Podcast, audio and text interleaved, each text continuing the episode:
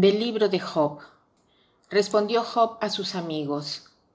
Sé muy bien que es así, que el hombre no es justo frente a Dios. Si Dios se digna pleitear con él, él no podrá rebatirle de mil razones una. ¿Quién es fuerte o sabio, le resiste y queda ileso? Él desplaza las montañas sin que se advierta y las vuelca con su cólera Estremece la tierra en sus cimientos y sus columnas retiemblan. Manda al sol que no brille y guarda bajo sello las estrellas. Él solo despliega los cielos y camina sobre la espalda del mar. Creó la Osa y Orión, las Pléyades y las cámaras del sur. Hace prodigios insondables, maravillas sin cuento. Si cruza junto a mí, no puedo verlo. Pasa rozándome y no lo siento.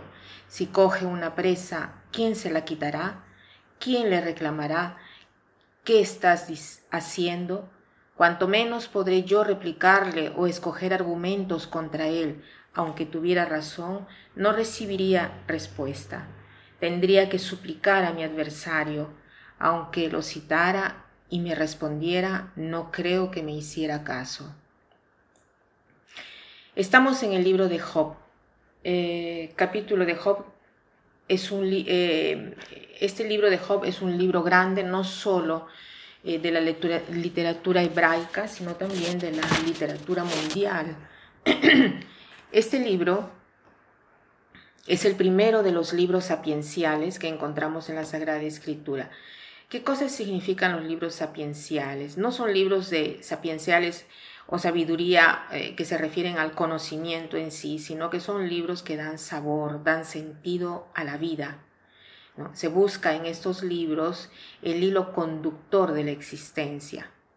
Hoy tenemos estos puntos maravillosos de Job y hoy encontramos la pregunta de dolor del hombre y particularmente del dolor del inocente. Obviamente el primer acusado es Dios. Y si Dios es bueno, ¿por qué tenemos que sufrir tanto? de repente no es tan bueno o no es tan omnipotente como para poder quitarnos el dolor. He aquí el gran dilema, el gran problema y particularmente el dolor del inocente. Entonces Job, que era una persona muy rica, que tiene un cierto, eh, que a un cierto punto fue privado de todo, porque el acusador, o sea, Satanás, que no es Satanás aquí el diablo, sino que eh, en este particular libro de Job representa al acusador, el acusador que es aquel que quiere poner en dificultad a Job, que va donde Dios y le dice, mira, le dice el acusador a Dios, ¿no?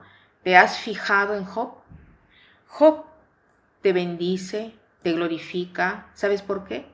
Porque tú le has dado todo, por eso te bendice, por eso te canta y hace todas las prácticas de piedad. Haz la prueba en tocar sus bienes o su piel y verás que no te alabará más.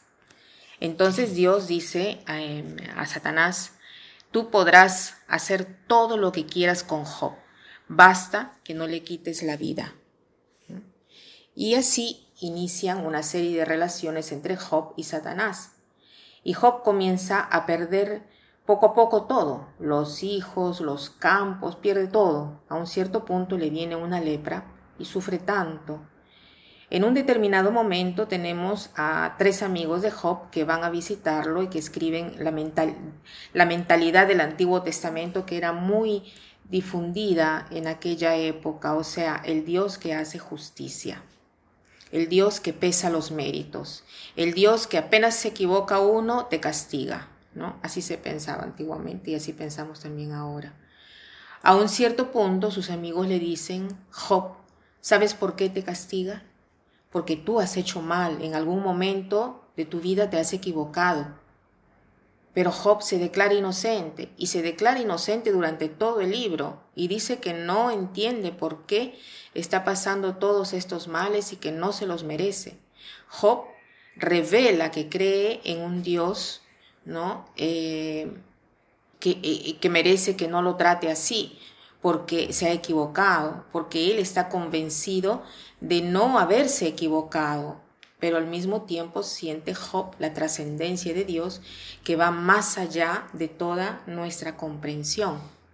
En efecto, dice, eh, Job responde, sé muy bien que es así, que el hombre no es justo frente a Dios. Si Dios se digna pelear con él, él no podrá rebatirle de mil razones una. O sea, Dios es verdaderamente misterioso. ¿Quién fuerte o sabio le resiste y queda ileso? O sea, no se compara nada entre Dios y el hombre, hay un abismo. Él sabe lo que hace y yo no podría responderle nada. Entonces, ¿qué cosa nos enseña esto para nuestra vida?